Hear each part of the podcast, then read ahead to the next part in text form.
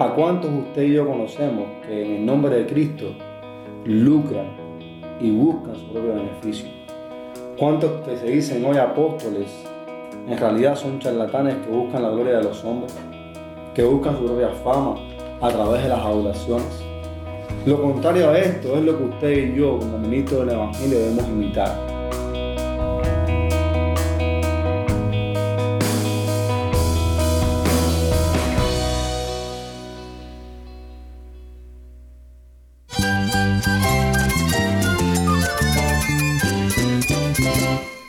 Cristo es la esperanza. Cristo es mi Señor y mi Salvador. Cristo ha transformado mi vida. Cristo es la viña. Separado de Él, nada puedes hacer. Cristo es el camino, la verdad y la vida. Jesús es mi todo. El único descanso, la única paz verdadera es con Jesucristo. Estás escuchando a El Faro de Redención. Cristo desde toda la Biblia para toda Cuba y para todo el mundo.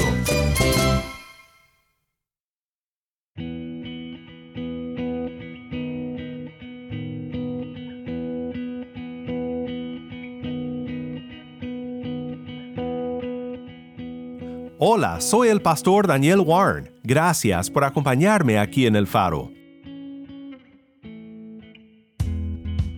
Hoy concluimos por ahora nuestra serie recurrente, El Ministerio Pastoral. Estamos nuevamente con nuestro amigo e invitado especial, Pastor Andy Quesada. Vivir el Evangelio que predicamos involucra conducirse como ejemplo de los creyentes. Fíjese, no solo amarlos y cuidar de ellos con bondad, sino también ser ejemplo para ellos.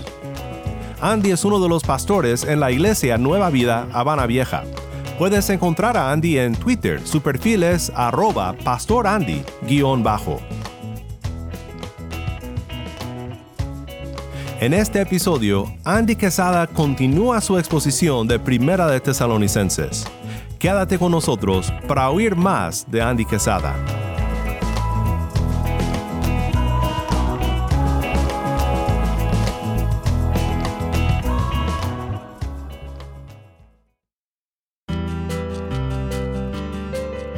Antes de ir a nuestro estudio de la palabra, quiero que escuches un nuevo testimonio desde Cuba.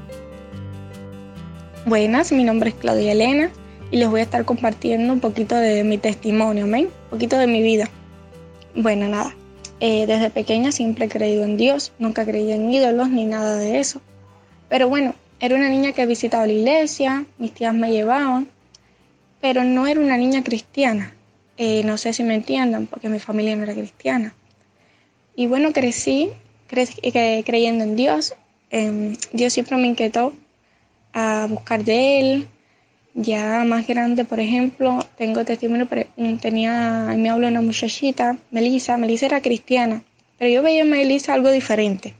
Y yo quería ser como Melissa. Yo veía que Melissa salía bien en la escuela, que Melissa era tranquila, que tenía paz, así aún en medio de, a veces que suspendíamos una prueba o algo. Y Melissa muy tranquila. Yo decía, ay, yo quiero eso que tiene Melissa. Bueno, ya después eh, tengo otro testimonio también. Un día en el preuniversitario, eh, una amiguita, y un día yo estaba parada así y decía, ay señor, ayúdanos, ¿no? Para aprobar la prueba, porque teníamos que ir a un extraordinario de física. Y ella me dijo, ay no, que Dios ni Dios, ponte a estudiar qué es lo que tienes que hacer. Bueno, resulta ser que esa muchachita suspendió y tuvo que repetir el año. Yo, gracias a Dios, aprobé. Y bueno, cosas como esas. Ya después, en onceno grado, conocí a un muchacho eh, que él era cristiano y empecé a ir a la iglesia, como tal, a congregarme, ¿no? Ya me había convertido a, Cristo en una ocasión en la iglesia de mi tía, que aquello fue maravilloso, fue maravilloso.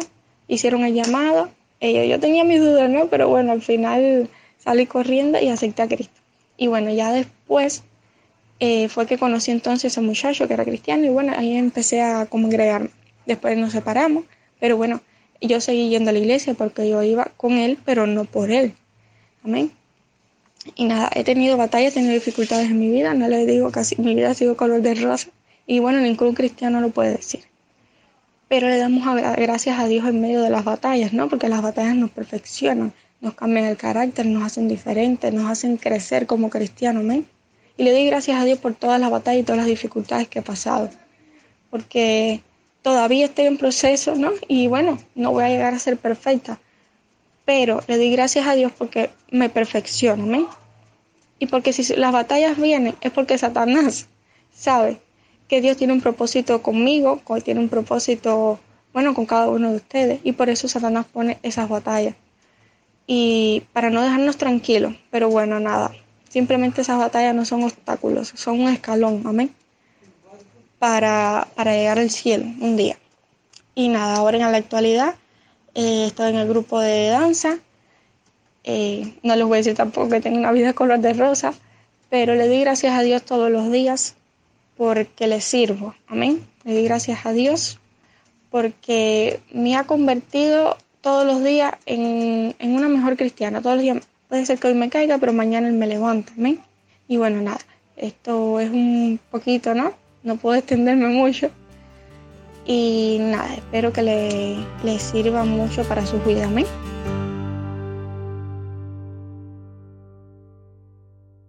Vamos ahora con el pastor Andy Quesada. Bendiciones, qué bueno continuar compartiendo contigo en esta serie de Ministerio Pastoral. Esta semana estamos recorriendo 2 de Tesalonicenses, capítulo 2, versos 1 al 12. Un texto donde estamos respondiendo a la pregunta ¿cómo luce un ministerio fiel? Hasta ahora hemos visto que un ministerio fiel es uno que predique el Evangelio con confianza en Dios, a pesar de la oposición, y que también es un ministerio que está comprometido en agradar a Dios y no a los hombres. El día de hoy, mientras consideramos los versos 5 al 12, quisiera que vea conmigo que un ministerio fiel es uno que está caracterizado por no solo entregar el Evangelio, sino también vivir el Evangelio que predica. Leamos los versos 5 al 12 del capítulo 2 de Primera de Tesalonicenses. Porque como saben, nunca fuimos a ustedes con palabras lisonjeras ni con pretexto para sacar provecho. Dios es testigo. Tampoco buscamos gloria de los hombres, ni de ustedes ni de otros, aunque como apóstoles de Cristo hubiéramos podido imponer nuestra autoridad.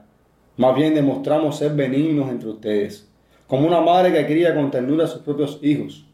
Teniendo así un gran afecto por ustedes, nos hemos complacido en impartirles no solo el Evangelio de Dios, sino también nuestras propias vidas, pues llegaron a ser muy amados para nosotros. Porque recuerdan, hermanos, nuestros trabajos y fatigas, como trabajando de día y de noche para no ser carga a ninguno de ustedes, les proclamamos el Evangelio de Dios. Ustedes son testigos y también Dios de cuán santa, justa e irreprensiblemente nos comportamos con ustedes los creyentes. Saben además de qué manera los exhortábamos, alentábamos e implorábamos a cada uno de ustedes, como un padre lo haría con sus propios hijos, para que anduvieran como es digno del Dios que los ha llamado a su reino y a su gloria. Hay tres cosas que este pasaje nos muestra acerca de vivir el Evangelio que predicamos.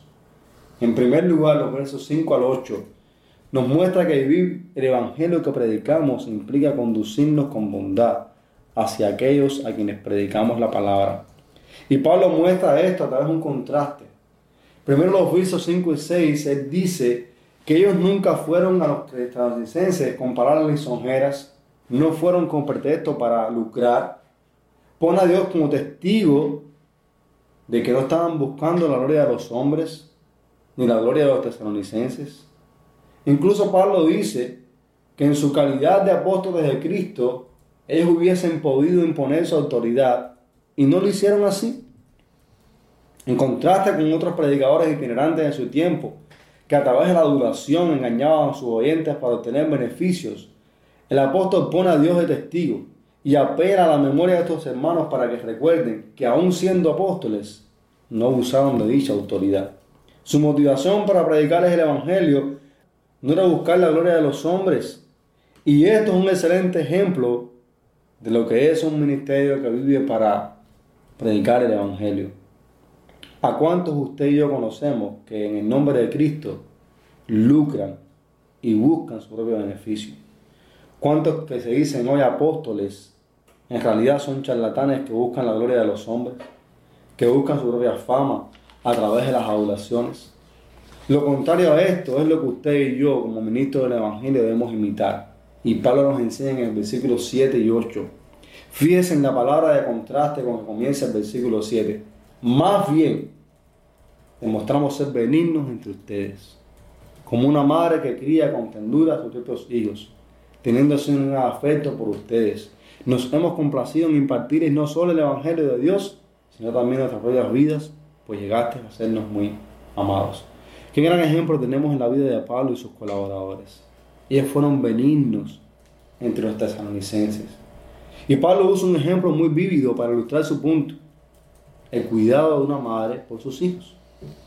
No puedo dejar de pensar en mi esposa y todo el esfuerzo que pone por la crianza de nuestra niña de dos años.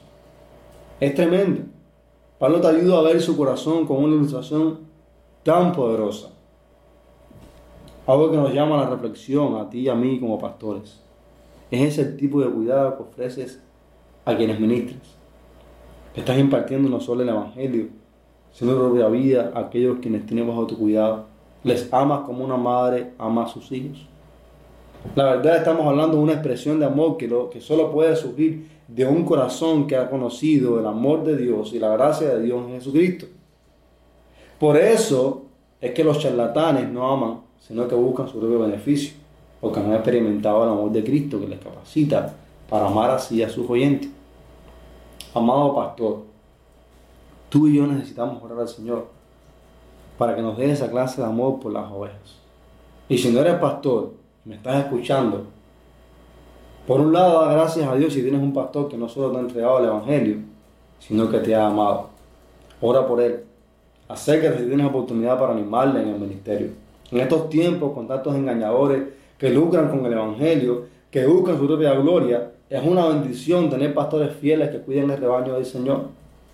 Si escuchas y no has tenido esta experiencia en tu iglesia, es una buena oportunidad para orar al Señor y evaluar si en realidad quien está delante de ti es un ministro de Dios o un charlatán, el que estás escuchando, buscando su propio beneficio y su propia gloria.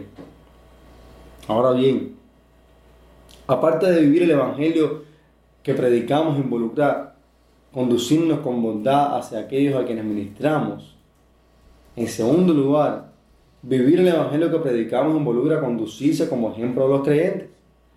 Fíjese, no solo amarlos y cuidar de ellos con bondad, sino también ser ejemplo para ellos.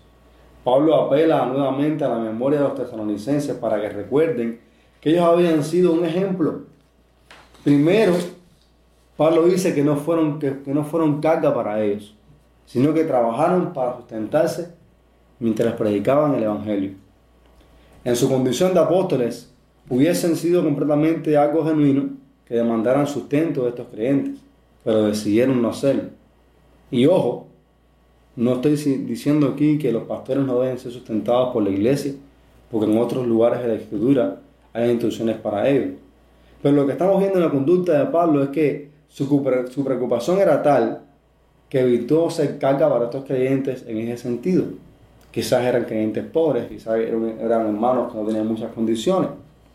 Conozco pastores en Cuba, por ejemplo, que sus congregaciones son pequeñas, que están en lugares con pocos recursos y que entonces deciden trabajar para no ser carga para los hermanos y así sustentar su familia e incluso ser de bendición para otros. Gloria a Dios por esos pastores. Si eres uno de ellos, qué bueno que tienes ese testimonio entre tu iglesia. Es un contraste tremendo entre aquellos que abusan de las congregaciones a veces exigiéndole salarios que ni siquiera le pueden ofrecer. Por otra parte, quizás estás escuchando no eres pastor, esta es una oportunidad para reflexionar en cómo puede ser bendición para tu pastor. Orando por él, para que el Señor le sustente. Si tu iglesia tiene posibilidades de entrar a estos hermanos y apoyarlos en el ministerio, pues adelante. Yo recuerdo una iglesia donde no había muchos recursos, pero los hermanos ayudaban al pastor con comida, unos frijoles, con mano de plátano. La idea es que nos preocupemos por ayudar y bendecir a aquellos que ministran la palabra del Señor. Pablo continúa recordando su ejemplo y lo hace apelando a la conducta que ellos habían tenido entre los tesalonicenses. Pablo dice que ellos saben que se comportaron de manera santa, justa, irreprensible y les dice que ellos son testigos de ellos. Amado pastor, esta es una conducta digna de imitar. ¿Pueden aquellos a quienes ministras dar testimonio de tu comportamiento santo, justo e irreprensible entre ellos? En una ocasión leí esto en las redes sociales. Tu iglesia escucha el sermón de 45 minutos el domingo en la mañana y observa el sermón de tu vida el resto de la semana. Ciertamente debe haber una coherencia entre el mensaje que predicamos y la vida que vivimos. Esto es lo que ha sido llamado el etos en la vida del predicador. La vida del mensajero importa, no solo su mensaje. Jesús nuestro Señor nos ha dejado ejemplo para que veamos eso. Su vida y su mensaje estaban en total armonía. Amado pastor, que tú y yo podamos ser imitadores del Señor, también de Pablo y sus colaboradores, y de muchos más que han sido testimonio de una vida santa, justa e irreversible entre los creyentes. Hermano, ora por tu pastor, que el Señor le guarde para que se conduzca de esa manera el mensaje del Evangelio debe ir acompañado de una vida que glorifica al Señor. Pablo sabía eso, pero además él incluye algo más en su testimonio de ejemplo, usando otra ilustración. Ahora la de un padre con un hijo, les recuerda cómo ellos habían insistido una y otra vez en que los tesalonicenses se condujeran de una manera digna de Dios que los había llamado a su reino y gloria. Pablo y sus compañeros no solo se habían conducido de una manera digna entre ellos, sino que habían procurado que los tesalonicenses también hicieran lo mismo. ¿Acaso no debería ser esa tu preocupación como pastor? ¿No deberíamos esforzarnos por eso? Que por la gracia de Dios animemos a los creyentes a vivir una vida digna del Dios que los llamó. Por eso, amado pastor, no te canses de soltar, de alentar, de implorar a las ovejas de Cristo que vivan para Dios. Sé ejemplo para ellos y anímalos a hacer lo mismo. Mira qué dos ilustraciones tan poderosas Pablo usa para mostrar lo que significa vivir el Evangelio que predicamos. El cuidado y amor de una madre por sus hijos y la exaltación y aliento de un padre por sus hijos. Que nos ayude el Señor a imitar a este ejemplo. Sabemos que solo por la gracia de Dios en Cristo podremos hacerlo. Por eso quiero concluir animándote a que mires el corazón de Cristo, su cuidado, su amor por ti, por su iglesia. Que mire su situación aliento para ti, a que te conduzca como uno de sus discípulos. Mira a Cristo, amado pastor, para que cuides y ames a su iglesia, la exhortes, la alientes a vivir para Él. Eso es vivir el Evangelio que predicamos. Sin Cristo es imposible. El Señor nos ayude.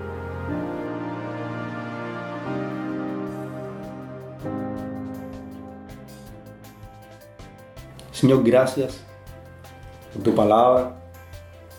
Gracias por este hermoso ejemplo que tenemos en el apóstol Pablo y que ha quedado para nosotros hoy. Reconocemos, oh Dios, que muchas veces, en ocasiones, Señor, se nos olvida el cuidado, el amor, la entrega que tenemos que tener en nuestra vida por aquello que tú compraste con sangre. Ayúdanos, Señor, a recordar que estamos ministrando a la iglesia de Cristo. Ayúdanos para poder cuidarles, para no buscar nuestro beneficio, para exhortarles, para ser ejemplos para ellos de una vida digna de tu llamado.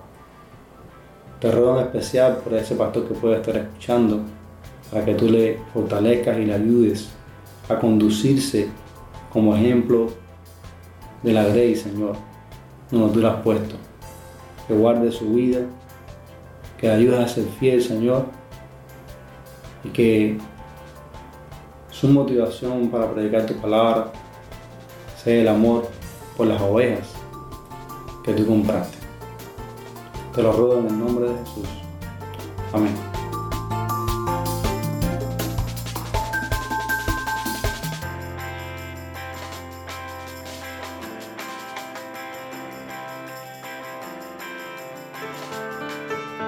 Soy el pastor Daniel Warren y esto es el faro de redención.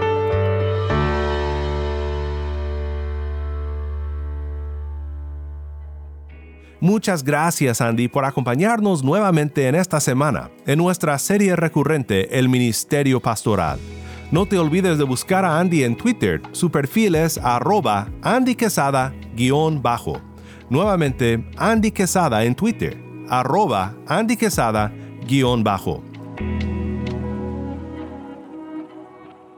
El Faro de Redención como programa radial fue ideado para Cuba, pero ha crecido a un nivel global y si estás en sintonía fuera de Cuba, te agradezco por pasar estos tiempos con nosotros estudiando temas que nos fortalecen en nuestro caminar cristiano.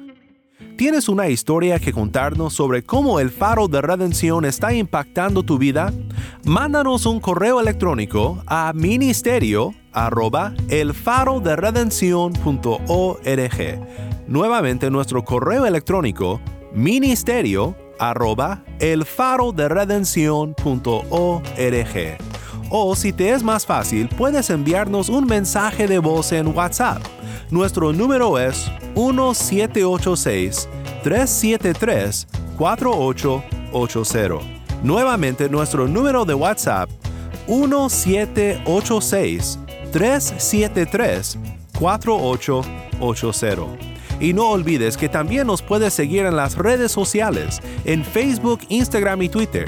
Solo busca el faro de redención. Allí encontrarás más contenido durante la semana para animarte en tu fe y para mantenerte informado sobre el ministerio de El Faro. Para más información sobre este ministerio y sobre cómo tú puedes formar parte de nuestra misión, visita nuestra página web elfaroderedención.org.